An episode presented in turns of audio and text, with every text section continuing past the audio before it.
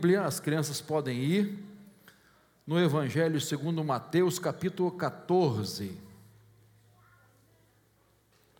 Mateus 14.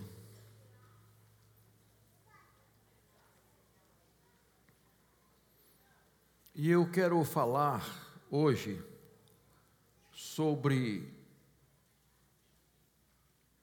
um dos maiores privilégios que nós temos que é falar com Deus, a oração. Às vezes, a gente no dia a dia não para para pensar nesse grande privilégio que nós temos, de todos os dias, qualquer hora, em qualquer lugar, falar com Deus. A Bíblia tem muitas orações e orações como Abraão, a oração de Jacó, de Moisés, a oração de Ana, de Samuel, de Daniel, a oração de Ezequias, a oração de Neemias, a oração de Jesus, a oração de Paulo, a oração dos discípulos, a oração de Jabes, Orações que foram feitas em diversos lugares, em diversos lugares, em casas, em templos, em praças, em palácios, em cavernas, em prisões, em praias, em barcos, dentro de um peixe, no fundo do mar, enfim, diversos lugares.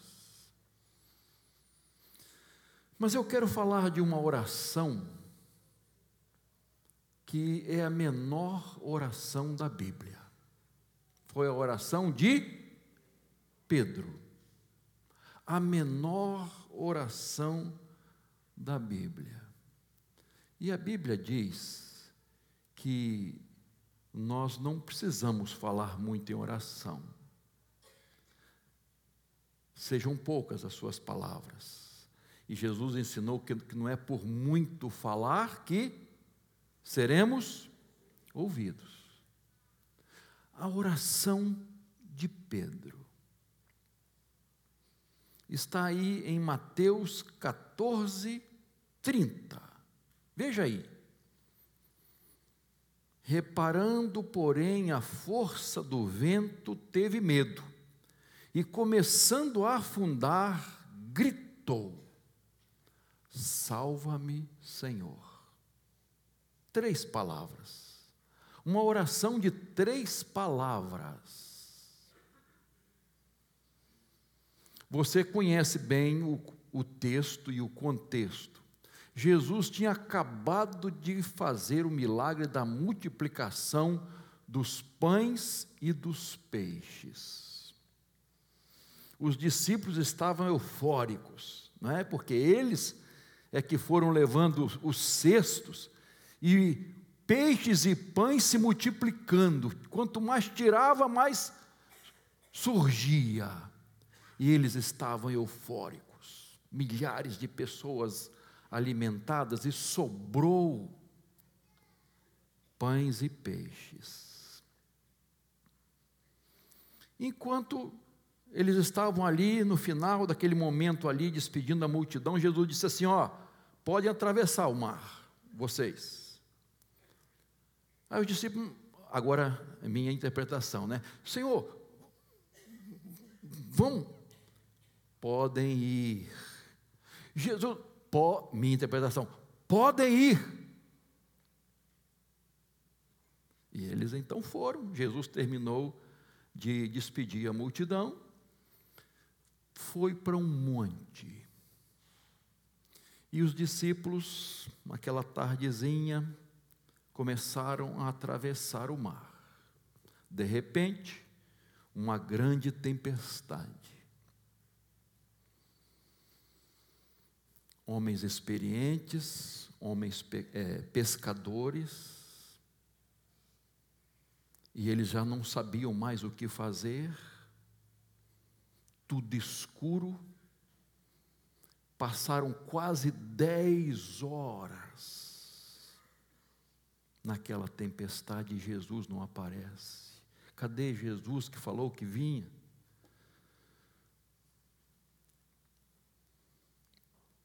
Na tempestade, naquela noite, sem enxergar muito, de repente surge uma figura andando por cima do mar. E diz o texto que eles já estavam com medo, apavorados. Quando eles veem aquele, aquela figura, eles acharam que era um fantasma. Você acredita em fantasma, irmão? Os discípulos acreditavam em fantasma. Um fantasma. E aí o pavor dobrou, né? Mas Jesus acalma ele, sou eu, não tem mais, tenha um bom ânimo, sou eu que estou aqui. E Pedro, sem enxergar muito, se é mesmo o Senhor, me manda ir ter contigo. E, no meu entender, para surpresa de Pedro, Jesus disse: Vem. E aí eu fico imaginando, irmãos, Pedro, naquele balanço todo, quem sabe que está num barco não muito grande, né? Aquele balanço todo, né, Paulo? Na, na hora de pescar, chamando o Raul e tal, aquele negócio todo. Então, ó, Pe Pedro, você imagina Pedro saindo do barco? Mas conseguiu, saiu olhando para Jesus e começou a andar sobre o mar algo inédito, algo maravilhoso, Pedro andando por cima do mar. Mas ele teve o quê? Medo. Ele começou a olhar para a tempestade, deixou de olhar para Jesus e começou a afundar. E foi exatamente aí que ele faz a menor oração da Bíblia. Salva-me, Senhor. Senhor, me salva. E Jesus estendeu a mão para ele e disse: Por que você tem pouca fé, pequena fé? Venha. Entraram no barco e, ó, bonança.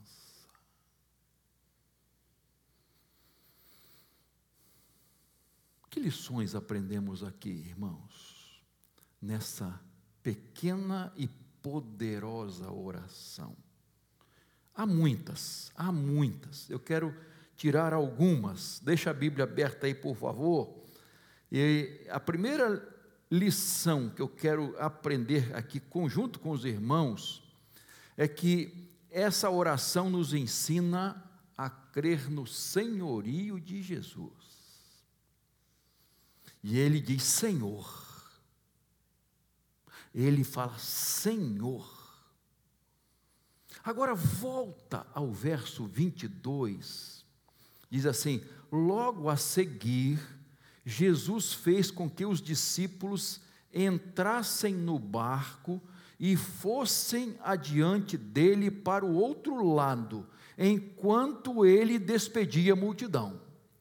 Irmãos, essa frase aqui, Jesus fez com que seus discípulos entrassem no barco para atravessarem, no original diz assim: compeliu.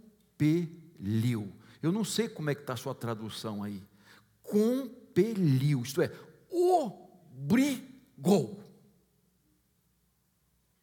Eu imagino que eles estavam resistentes e Jesus obrigou entrem no barco. Jesus não pediu, não sugeriu, não aconselhou, ordenou. Entrem no barco e vão. É interessante isso, irmãos. Enquanto eles foram, Jesus terminou de despedir a multidão e foi para um monte, estava lá em oração. João capítulo 6, verso 14 e 15 nos informa que a multidão que estava ali, depois daquele milagre da multiplicação, diz que queriam fazer dele, obrigá-lo a ser rei. A força, ser o nosso rei. E a gente entende um pouquinho por que, que Jesus obriga os discípulos, protegendo-os dessa tentação, né?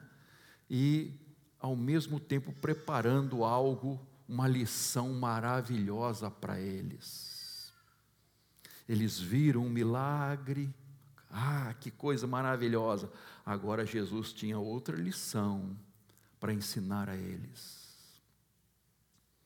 Queridos, ah, Jesus certamente né, sabia dessa, dessa grande tempestade. Por que, que ele obrigou os discípulos? Forçou a barra para os discípulos atravessarem o lago. Se Jesus sabia, por que, que Jesus empurrou eles para a tempestade? A pergunta que ouvimos e fazemos muitas vezes é exatamente essa: por que, Jesus, nós passamos por tempestades tão difíceis? Por que, que os servos do Senhor passam por tantas aflições? Por que, Senhor, esse acidente logo agora? Por que essa, essa perda? Por que eu estou passando por isso? Por que essa doença? Por que meu filho está passando por isso? Por que minha família? Irmãos, seria muito mais fácil nós entendermos assim: o fato de obedecermos a Deus, Ele nos livraria das tempestades. Não seria mais fácil entender isso? Puxa, se eu for obediente, eu estou livre. Jesus vai me proteger, me guardar, me livrar de todas as adversidades da vida. Mas é isso que Jesus prometeu? Onde está escrito isso? Pelo contrário, Jesus disse que nós passaríamos por aflições, que neste mundo nós passaríamos por aflições. Então Jesus não prometeu vitória sem lutas. Ele prometeu vitória nas lutas. É isso que nós precisamos entender, irmãos, porque esses questionamentos todos nós fazemos. Quando nós lemos a parábola dos dois construtores, um sábio e um insensato. Um construiu sobre a rocha e o outro sobre. Você observa o texto que as duas casas passaram pelas mesmas tempestades, pelos mesmos problemas. Ah, o que construiu sobre a rocha, obediente à palavra de Deus, então não, ele passou exatamente igual. Exatamente as mesmas coisas. Mas a tempestade revelou algo muito importante. Revelou o quê? Quem tinha base, sustentação. Quem tinha alicerce revelou algo que não aparecia naquelas duas bonitas casas, porque o alicerce estava embaixo, ninguém via. Irmãos, as tempestades revelam quem tem alicerce, quem está firmado na palavra de Deus quem realmente é de Jesus, quem persevera na obediência a Deus. A tempestade revela firmeza, revela fé sobre que alicerce a nossa vida está firmada? Davi foi escolhido rei, você conhece bem a história, foi lá, não é? Ah, na casa dele, Samuel e tal, aquele Deus, ó, oh, vai lá. Essa história você conhece. Depois que ele foi ungido, ele foi para o palácio, irmãos? Não. Ah, irmãos, ele passou por muitas lutas. Ele não foi para o trono. Ele teve que fugir da insanidade de Saul e foi para o deserto, foi morar nas cavernas e passou um longo período até chegar ao trono. Mas tinha sido ungido já. Queridos, nós precisamos aprender isso. O povo de Israel foi liberto do Egito mas tinha uma caminhada pelo deserto até chegar à terra prometida. Então Deus tem propósito, irmãos. Irmãos, vamos, vamos aprender isso. Deus tem propósitos quando você e eu passamos por tempestades, por adversidades, por lutas. E, se, e Marcos, ele fala assim, descrevendo esse episódio, capítulo 6, verso 52, ele diz assim: ele nos informa que o coração deles ainda estava endurecido. O coração, está falando dos apóstolos. Então eles precisavam passar por aquela tempestade, foi uma oportunidade para eles crescerem na fé no conhecimento de Jesus, na aproximação de Jesus. Verdadeiramente, Ele é o Filho de Deus. Agora, sabemos de verdade que Ele é o nosso Salvador, o Messias, o Filho de Deus. Olha, olha essa confirmação a experiência que trouxe essa conclusão deles, esse crescimento em maturidade. Então, creia nisso, meu irmão, minha irmã. Nada foge ao controle de Deus, Ele é Senhor, Ele é Senhor da sua vida. Ele dirige a sua história. A gente está sempre ouvindo isso, né, irmãos? Mas na tempestade a gente esquece disso. Ele está dirigindo as coisas. Ele está dirigindo a tempestade da sua vida também. Segunda lição que eu quero tirar aqui: a menor oração da Bíblia nos ensina que Jesus nos socorre nas horas de aflição.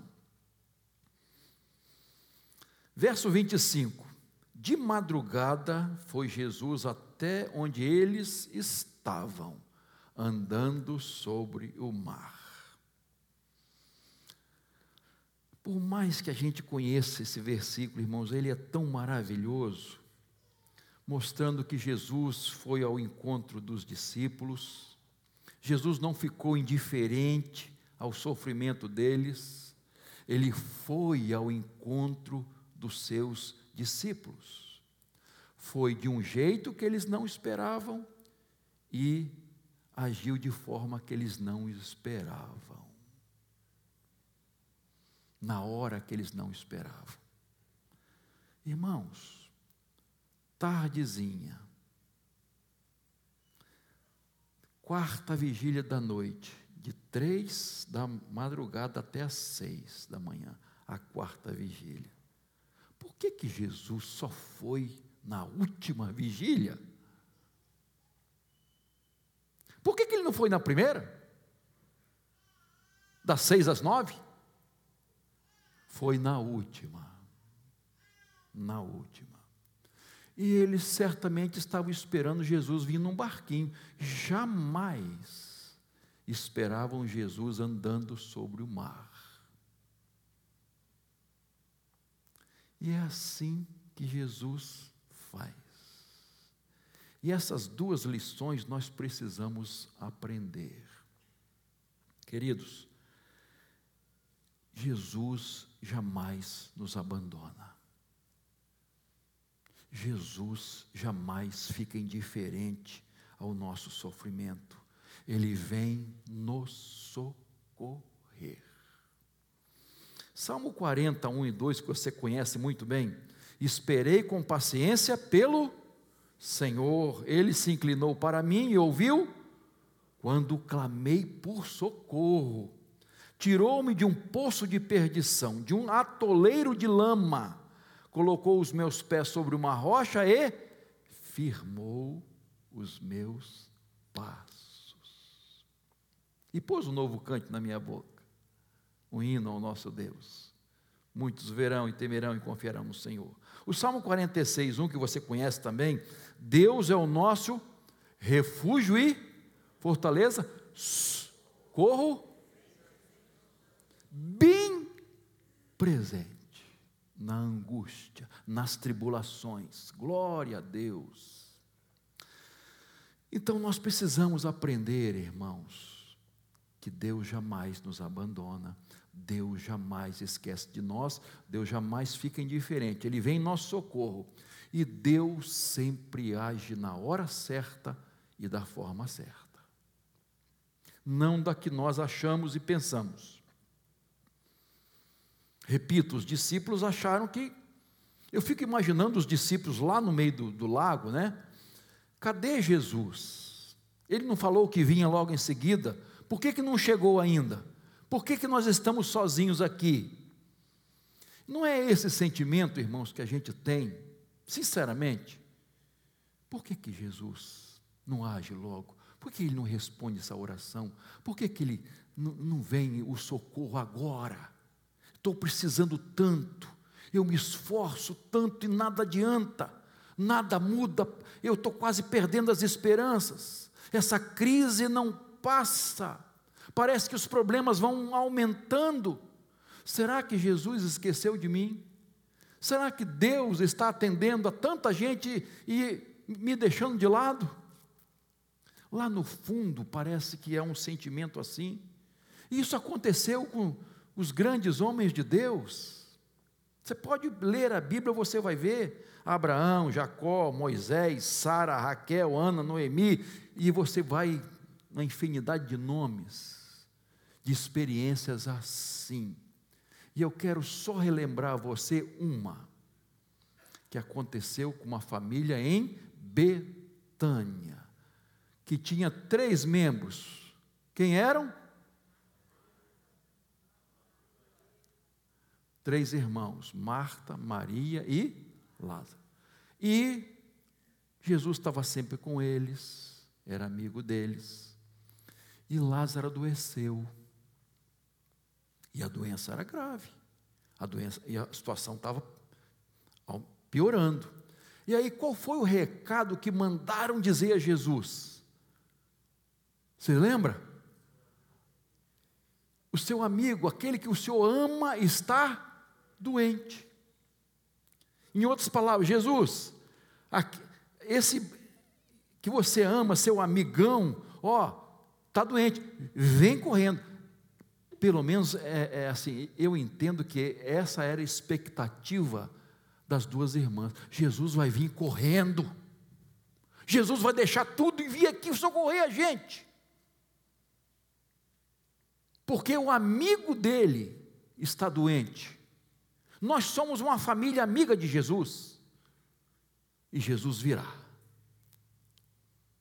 Mas Jesus não vem. Eu fico imaginando os vizinhos desta família. Você tem vizinho que observa a sua vida? Tem. Eu fico imaginando os vizinhos, talvez até conversando com, com as duas irmãs. Vem cá, Jesus ama mesmo vocês? Será que Jesus vem? Será? Olha, há quanto tempo você mandou dizer isso e, e nada dele aparecer? Será que ele vai chegar a tempo? E o que acontece? Jesus não vem. E Lázaro morre. Eu fico imaginando a decepção das duas irmãs. Que decepção! Jesus não chegou, nosso irmão morreu. Que lamento, que dor, que constrangimento. Lázaro foi sepultado. E Jesus no dia seguinte não aparece, no outro não aparece, no outro não aparece, no outro não aparece. Jesus só foi aparecer quatro dias depois. E qual a primeira coisa que Jesus encontrou com uma e depois encontrou com a outra irmã. Elas falaram a mesma coisa. Senhor, se o Senhor estivesse aqui, meu irmão não teria morrido. Olha só. Se o Senhor estivesse aqui, meu irmão não teria morrido.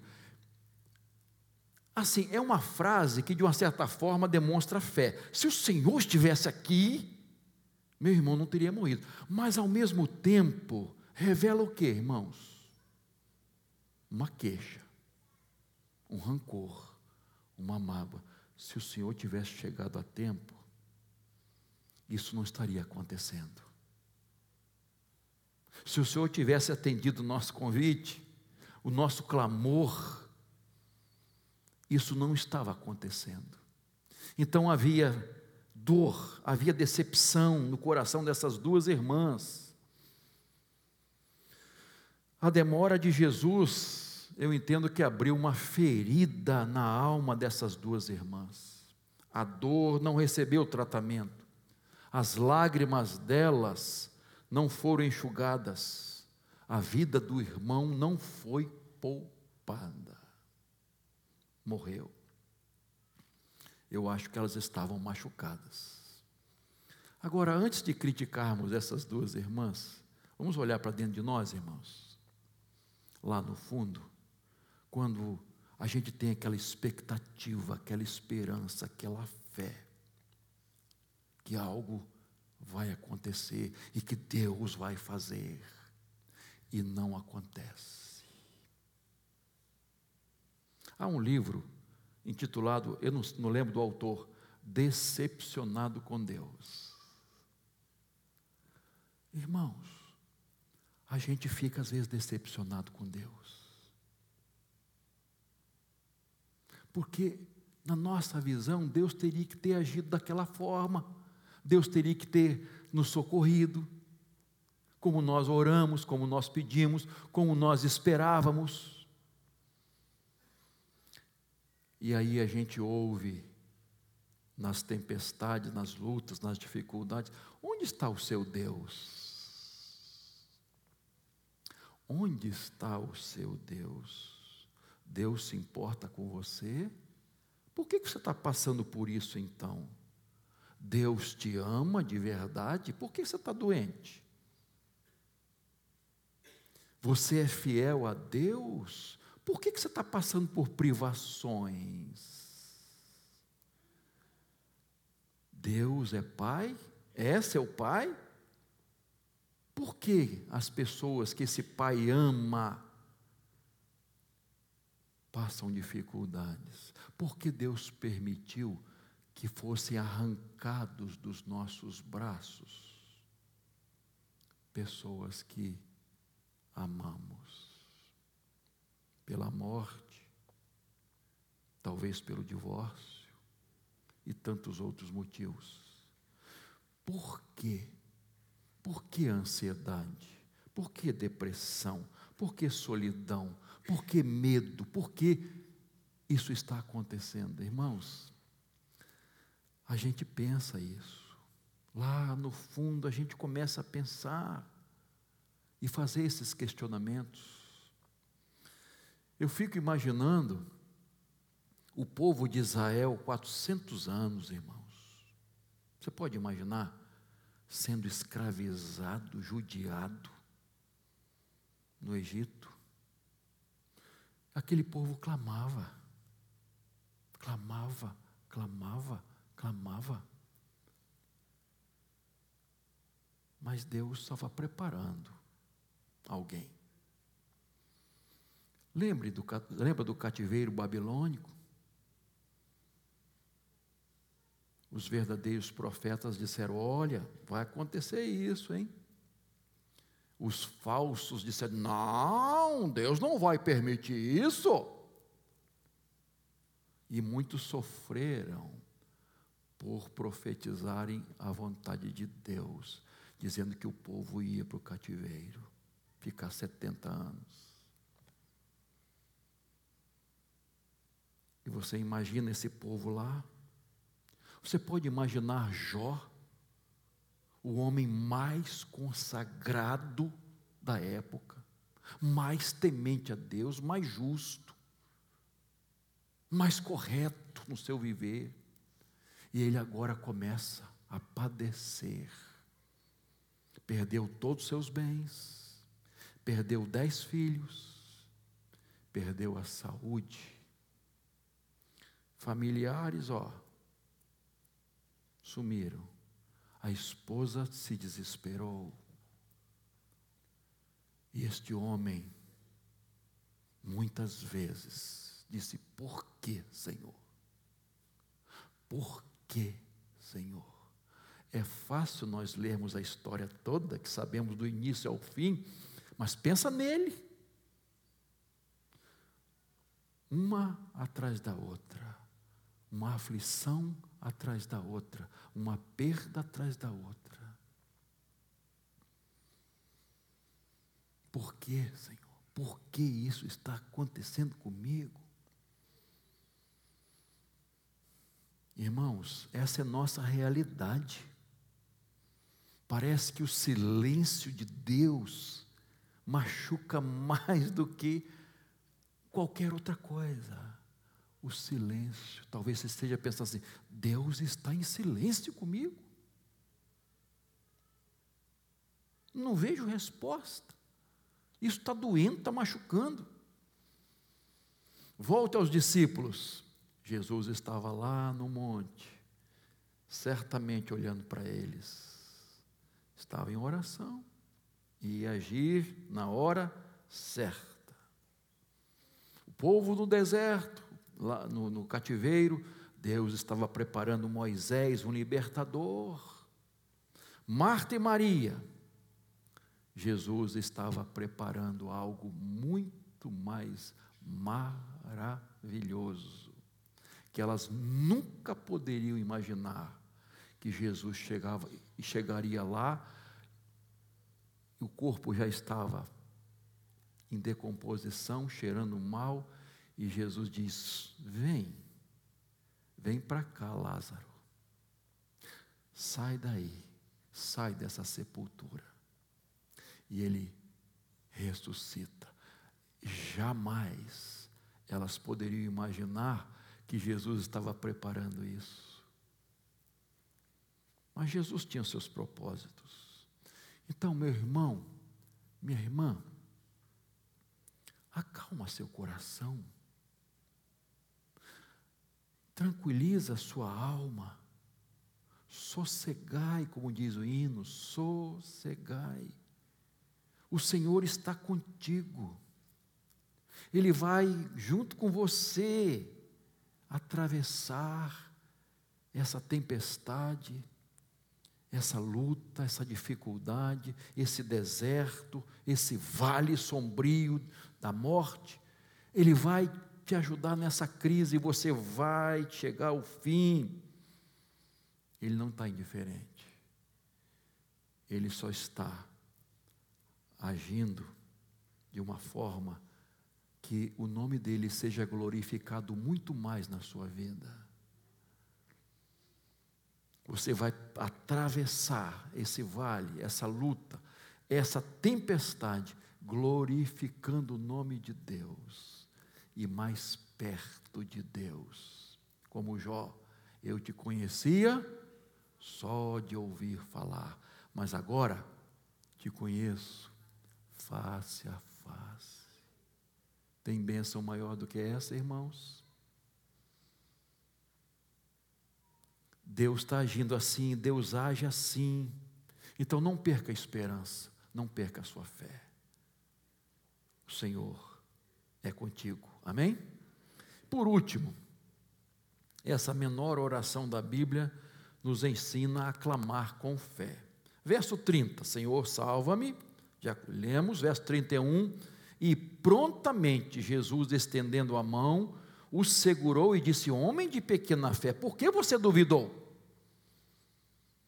E Jesus veio de uma forma que ele já, já falei isso, né? Vou repetir, que ele jamais esperavam, andando sobre a água, a tempestade. O problema deles era isso aqui, né? E Jesus veio por cima. Seu problema, sua luta, sua dificuldade não é nada para Jesus. Está aos pés de Jesus. Ele faz a, assim e isso acaba. E você vai ter a vitória. Agora, eu gosto de pensar que Pedro, e ele em outra ocasião demonstrou ser um nadador de primeira, né?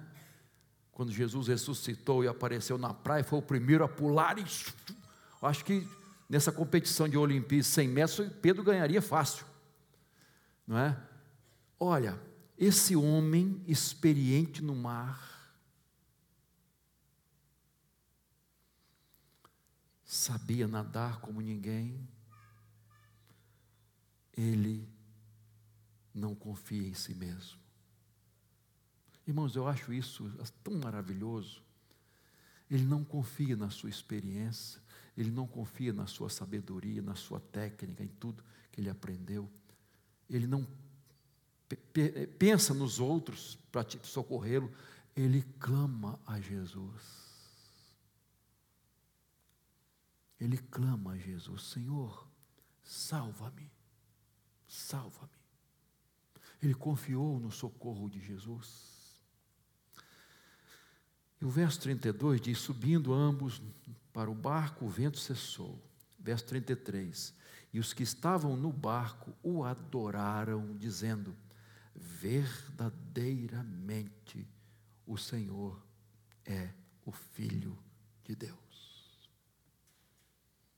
Eu vejo nessa expressão o quanto os discípulos precisavam se firmar na fé, crescer na fé.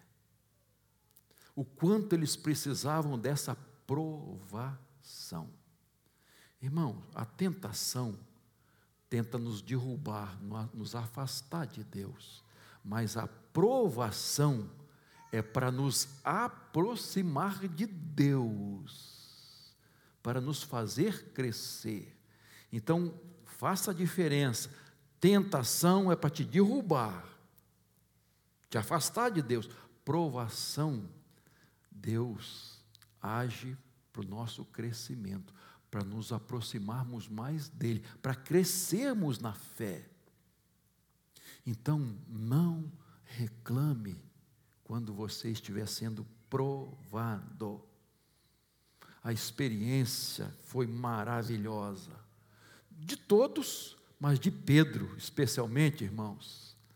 Às vezes a gente critica Pedro, né, mas foi o único que disse: Senhor, deixa eu andar sobre a água. O único que teve essa experiência. Ousado. Pedro às vezes era assim, né? De altos e baixos. E aqui ele é ousado. Senhor, quero ir ter contigo. E a experiência dele foi maravilhosa, que ele andou sobre as águas. Ele começou a afundar, pediu socorro e Jesus o socorreu. Socorreu através de uma oração. Dessa pequena e poderosa oração. E diz o texto que imediatamente ele foi atendido. Imediatamente. Irmãos, essa é a oração que nós precisamos fazer. Salva-me, Senhor. Senhor, liberta-me. Senhor, livra-me. Como nós precisamos fazer essa oração? Ajuda-me, Senhor.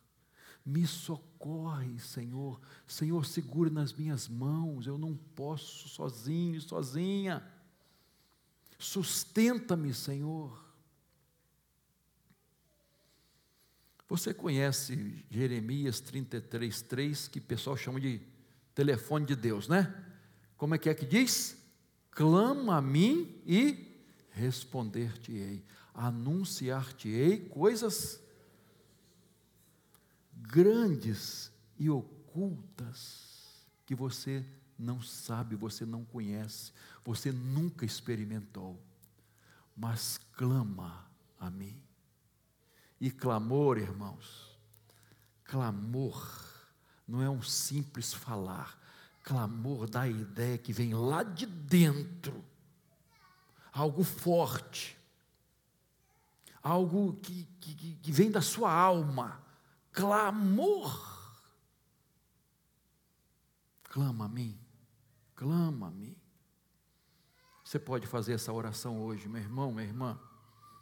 Aprendemos então aqui, em resumo, três coisas importantes: crer no senhorio de Jesus, crer que Ele está permitindo provações, aflições e tempestades, porque Ele tem propósito, Ele quer nos abençoar, Ele quer nos aproximar mais dEle, quer nos fazer mais crentes, mais consagrados, mais dedicados. Crer que o socorro de Deus vem nas horas mais difíceis da nossa vida, na hora certa e da forma certa, não como nós achamos e esperamos. E aprendemos o clamor pela fé. O Senhor, com a sua mão forte, segura as nossas e nos ajuda a caminhar. Eu não sei, meu irmão, meu irmão, qual a tempestade que você está enfrentando? Qual a luta? Qual a dificuldade? Com você mesmo, com seu filho, com a sua filha, com seus parentes, no seu casamento, na vida financeira, não sei. Mas Jesus sabe. Às vezes a tempestade dentro de nós é maior do que a que está do lado de fora há uma tempestade dentro de nós que precisa ser acalmada. E só pelo poder de Jesus. Talvez hoje você precise fazer essa oração. Salva-me, Senhor. Senhor, salva o meu filho. Salva a minha filha. Senhor, liberta o meu filho. Liberta a minha filha. Senhor, me ajuda eu estou enfraquecendo, eu não estou conseguindo vencer as tentações. Senhor, estou caindo. Segura nas tuas mãos, Senhor. Senhor, renova a minha vida, transforma meu coração. Qual é o socorro que você quer pedir hoje a Deus? Senhor, perdoa os meus pecados, eles estão me achatando, me esmagando como Davi disse: meus ossos estão envelhecendo, dentro de mim tem algo que está acabando comigo. Talvez um medo, talvez uma incredulidade, uma falta de fé, não sei. Mas hoje, em nome de Jesus, pela fé, meu irmão, minha irmã, diga, faça essa oração para Jesus. Salva-me, Senhor. Socorre-me, Senhor. Ajuda-me, Senhor. Perdoa-me, Senhor.